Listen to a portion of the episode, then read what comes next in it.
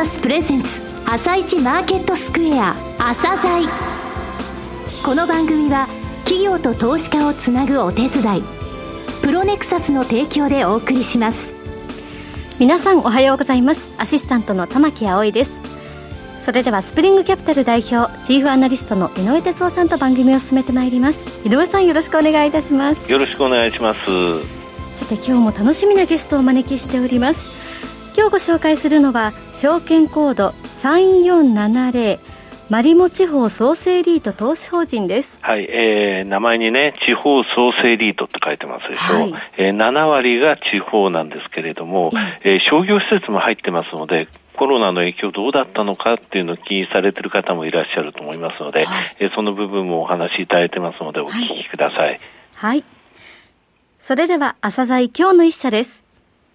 朝鮮今日の一社。本日は証券コード 3470J リートであるマリモ地方創生リート投資法人さんをご紹介いたします。お話しいただきますのは、マリモアセットマネジメント株式会社代表取締役社長兼マリモ地方創生リート投資法人執行役員の北方隆さんです。本日はよろしくお願いします。はい、よろしくお願いいたします。えー、2016年7月に上場されたリートさんですが、投資法人の名前に地方創生と歌っていらっしゃいます。えー、まずはですね、リートの概要、こちらについて簡単にお話しください。はい、わかりました。マリモ地方創生リートは、地方から日本を強くしていくという基本理念を掲げ、2016年7月に上場し、現状では第9期を迎えております。このリートが考える地方創生とは、東京一極集中を是正し、日本全国に住む人々が自らの地域の未来に希望を持ち、個性豊かで潤いのある生活を送ることができる地域社会を創出するということを目指しています。はい、スポンサー会社はマリモという会社で、よく北海道の会社だと思われる方が多いのですが、うん、実は広島の会社なんです。はい、マリモは1970年に創業し、北海道から九州まで全国44都道府県で分譲マンションや市街地再開発事業を展開しております。本リートはスポンサーであるマリモの地方都市におけるマンションや商業施設、オフィス、ホテルなどの開発ノウハウを活用しながら、資本市場から調達した資金を地方へ還流させることで、地域活性化の一翼を担い、地域社会へ貢献することにより、町の活性化、ひいては地域経済の活性化、雇用の創出に寄与したいと考えています。投資方針としては、地方に70%以上投資し、東京圏は30%以下に投資するという基準を設けており、地方を中心とした総合型のポートフォリオを構築することで、全国分散による安定性も追求してまいりました。えー、現在のあの資産規模ですね、はい、えー、どのくらいになっておりますでしょうか？はいえー、取得価格ベースの資産規模については、えー、上場時161億7000万円でありましたが、はい、その後2回の公募増資を行い、第8期である2020年6月期には299億5500万円にまで拡大し、物件数は31物件となっております。31物件。はい。あの、先ほどマリモノ開発、再開発した、えー、そういった物件を入れていくとそうですね。いうお話でしたが、これ、あの用途で言いますと、どういったパーセンテージになってますか、はい。えー、用途別としましては、はい、レジデンスが約45%、うん、商業施設も約45%と、はい、この2つのアセットで、えー、約90%占めており、うん、えー、その他にもオフィスが2棟、ホテルが1棟と、うん、安定したキャッシュフローの創出と用途分散の図られたポートフォリオを構築しております。うんホテルって大体何パーセントぐらいですか？そうですね、ホテルは今、えー、2.6%ぐらいです。ですはい。残りがオフィスということですね。はい、じゃあ、オフィスは7%弱ということですね。そうですね。はい。はい、さて、あの、今、9期を迎えていますというお話でしたが、第8期が2020年の6月期でしたね。はい。えー、こちらの決算、ちょっと振り返ってください。はい。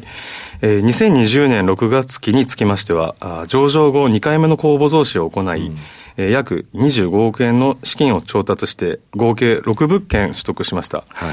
取得した物件は、えー、名古屋、大阪、えー、長野県松本市のレジデンスの3件と、うん、秋田、千葉、埼玉の商業施設及び底地3件の合計6物件総額49億5000万円の資産を取得しました。はいえこれにより、コアアセットである商業施設とレジデンスの投資比率がさらに拡大したことになります。はい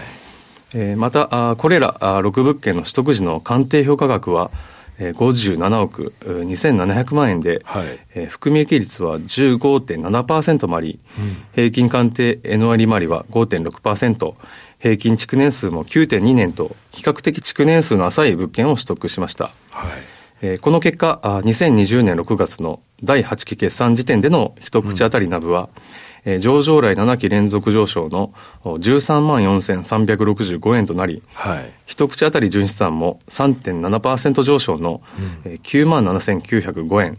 また含み益率もポートフォリオ全体で20.7%となっています。含み益率20.7%、はい。えー、その前の期ですね、の数字が20%でしたから、着実にここ20%でも十分だと思います。けど、はい、20.7%に上昇したということですね。はい、これ、あの、先ほどオファリング、えー、2020年1月に、えー、公募増資を行われたと。はい、これ25億円ぐらいと言われましたけれども、はい、えー、買われた6物件、これ49億5000万。はい、ということは、その他、えー、持たれていたキャッシュ等とか、そういった部分を使われてってことなんですか？そうですね。えっ、ー、と、うん、少し、えー、キャッシュ部分と、うん、あと残りは、あの、レンダーさんから借り入れて、はい、なるほど。はい。ということですね。はい。結構大きな、えー、買い物？そうですね。ということですね。はい。うん。ただもうこれぐらいの NOI 利回り5.6%。はい。えー、償却後平均鑑定の愛利回りで4.7%ということですが、買いたいものが買えたということですね。そうですね。底地も入ってるっていうところも面白いですね。はい、はい、そうですね。うん、まあいろんなあのバリエーションを持った投資ができるというところも一つの特徴です。そうですね。はい。えー、ここまでのですね、分配金の推移についてもお話しください。はい。えー、一口当たり分配金につきましては、第2期以降、3400円台半ばから3500円程度で安定的に推移しており、うん、第8期につきましても、予想対比31円増の3494円となり、安定した分配金を継続しております。本当にあの、こちらのファンドは安定的な数字で、そうですね。分配金を推移しているということですね。はい。はい、もう、もう継続してずっと安定させるっていうところを習慣として、うん、はい、運用しております。さて、新型コロナウイルスの影響なんですけれども、えー、問い合わせ等はあったかなと思うんですけれども、この影響ですね、えー、お話しいただけますか？あ、そうですね。えー、本リートのですね、ポートフォリオは商業施設とホテルで大体、えー、50%程度、そうですね、はい、占めておりまして。商業施設が45%。はい、そうですからね。はい。はい、そうすると、えー、そのうちですね、えー、約27%程度の、はい、テナントさんからですね、うん、えー、まあ、賃料の減額の要請っていうところは、はい、えー、主に4月、5月のあの緊急事態宣言のさなかですね、はい、あの時に、えー、オファーがありまして、うん、まあ、あの、我々の考え方としましたらですね、まあ、一度あの、賃料を下げてしまうと、将来的に売り上げが上がったからといってですね、また賃料が戻るという、ね。うん、というのはなかなかか難しいだろうなというふうに考えまして、であればですね、えーまあ、一時的な措置ということで、うん、えー、まあ、支払い猶予っていうところを、はい、一つのベースとして基準として考えまして、そ、ねはい、そこで一つ一つテナントさんの業績などもヒアリングしながら、うん、あの対応してまいりました。はい。えー、その結果ですね、えー、最終的には全ポートフォリオのですね、3.6%部分の、はい、テナント様に、えー、支払い猶予、もしくは、あの、休業などを行ったテナントさんにはフリーレント、そういったところでも対応して、うん、えー、本当にあの分配金においても限定的な対応で終わったかなというふうには思っております。はい、ねはい、これあの、じゃあ賃料減額テナントはなかったということですか？そうですね、はい。はい、はい、よかったです、ね、そうですね。はい、まあ、あと、まあ、弊社の、まあ、ポートフォリオの商業施設はほとんどがその労働サイド店舗ですので、はい、各地方の、うん、都市型の商業施設だと、うん、おそらくそのインバウンドがなくなると、その影響度ってかなりあるテナントさんもいると思うんですけども、はい地方ですと、やはりその地元の方々が。生活密着型ということですね。そうです。はい。車でお越しになられて買い物をされると。うん、ですので、あの、緊急事態宣言が明けた以降はですね、うん、回復が非常に早かったっていうところも一つ大きな要因かなと思いますね。生活関連の消費財を扱うテナントさんが多かったってことですね。はい。はいなるほど。となると、あの、影響としては、まあ、想定内というか、警備で済んだということでしょうかね。はいうん、さて、これからの戦略なんですけれども、どのようなものを描いてらっしゃいますでしょうか？はい。えー、まあ、アフターコロナとしての、まあ、投資戦略なんですが、引き続き、えー、安定資産として、スポンサー開発案件、および、えー、外部取得からも含め、えー、積極的にレジデンスへの投資を推進していきます。はい、また、商業施設への投資についても、うん、投資するプレイヤーが全国的に減少する今がチャンスでもあり、うん、えー、価格の柔軟性や売上などが安定しているテナントを注視しながら、そして、えー、深く検討していきたいというふうに思っております。うんえー、現状の資産規模があ約300億円ですので、えー、はい、まずは当面500億円を目標に、うん、規模を拡大させ、投資口の流動性も高めていきながら、あ外部格付けの取得なども目指していきたいというふうに思っております。はい。えー、最後になりましたが、リスナーに向けて一言お願いします。はい。えー、マリモ地方創生リードが保有している31物件のポートフォリオは、全国に分散させているのが特徴です。それは地震大国日本と言われている通り、世界の地震の約20%が日本で発生しており、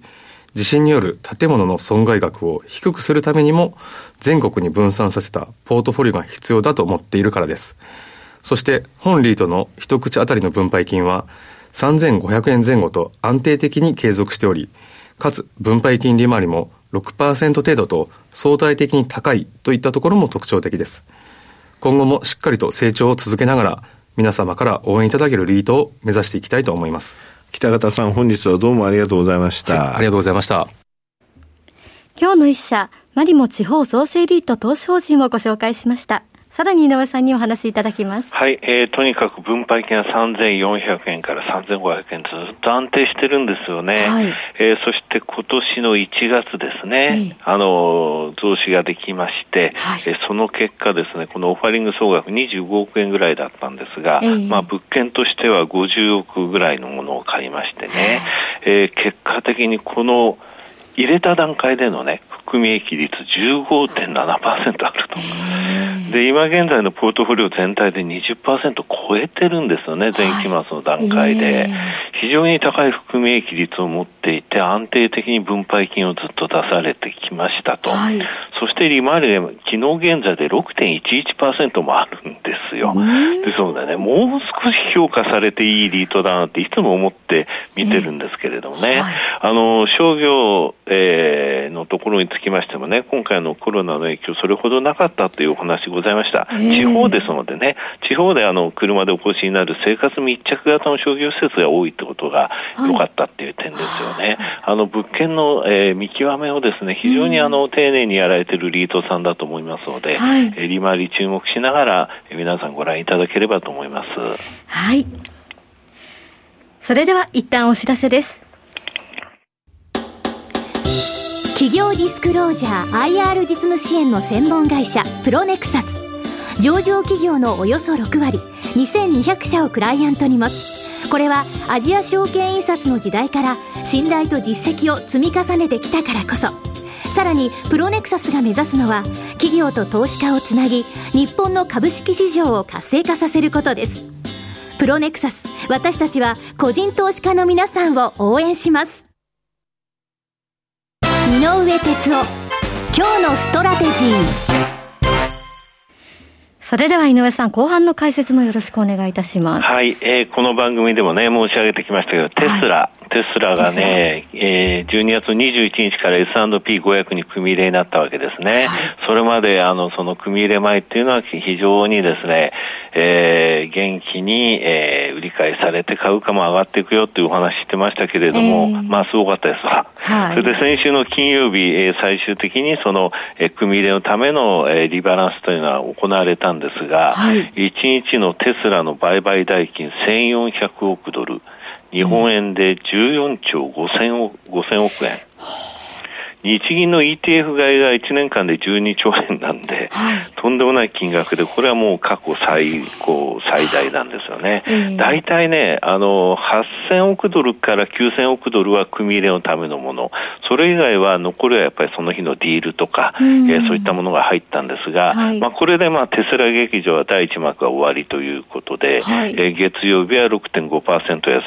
昨日も1.5%安となったんですけれどもね、えー、日米ともにね、昨日ダウ下げたんですよ。それから日経平均も下げたんですね。はい、この部分なんですけれども、えー、ダウ200ドル下げたんですが、はい、一方でナスダックは3日ぶりに反発したら史上最高値取ったと。えー、これあの、えー、11月にダウが上がっている時にこれリターンリバーサルですよって私お話ししました。はい、えー、それまでボーイングとか売られてたのは買い戻されて、うん、ハイテクの、えー、利食いが出てますと、はい、で。そのリターンリバーサルが終わって、またハイテクが元気になりますというお話、えー、なってきたというお話しましたが、はい、それはまだ続いてはいるんですよね。えー、ただ、あの、ナスダック以外はちょっと元気がないという状態になっていることは確かなんですよ。はい、昨日ダウ200ドル下げたって言っても、えー、この番組でも申し上げてきたセールスフォース .com、アップル、マイクロソフト、この、まあ、どっちかっていうとハイテクの3銘柄、プラスなんですよ。はい、これでね、あのー、55、64ドル上げてるんですね。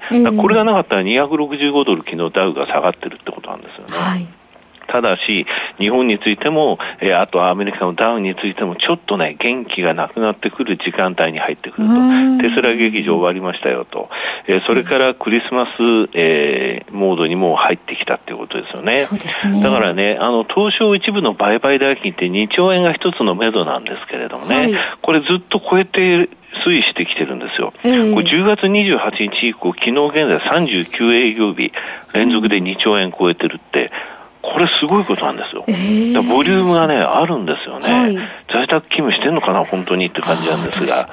そうですよね。個人のね、口座今年250万口座増えたのよ。えー、それで売買代金が個人増えてますので、はい、えー、そういったところもあるのかなと思うんですけれども、えー、この10月の28日以降の39営業日の中で、はい、一昨日が一番売買代金小さいの、東証で、昨日がブービーなんですよ。だからそろそろね、その、えー、ディールマインドっていうのもアメリカリカ、日本ともにですね、えー、少し、えー、下火になってくるっていう、そういったタイミングに入ってくると。で、次のイベントはね、はい、1月5日。はい、1月5日に何があるかっていうと、ジョジョージア州。で上院のね、はい、えー、2議席の選挙が行われるんですよ。えー、今ね、共和党が50、民主党が48なんですね。はい。えー、この2議席、もし、民主党が取ったら、50対50になるでしょ、はい、一緒になるのね。となると、議長が民主党だから、はい、民主党が上院も抑えるってことになる。で今、上院と下院がねじれなんだけれども、もしここで民主党が2つ取ったら、大統領も下院も、そして上院も民主党という、トリプルブルーという状態なのね。となると、政府の政策運営ってものがしやすくなるっていうことなんだけども、ただ今ねじれ状態でも、えー、結構ね、うまく均衡を取れながら、あの、まあ、今回経済対策ね、追加ずいぶん遅れたけども、それはまあ民主党が遅らしたっていうことなんでね、あの、ここでトリプルブルーになろうと今の状態でも、それほど株式への影響はないと。わかりました。井上さんありがとうございました。また来週もよろしくお願いいたします。この後は東京市場の寄り付きです。朝鮮この番組は企業と投資家をつなぐお手伝いプロネクサスの提供でお送りしました。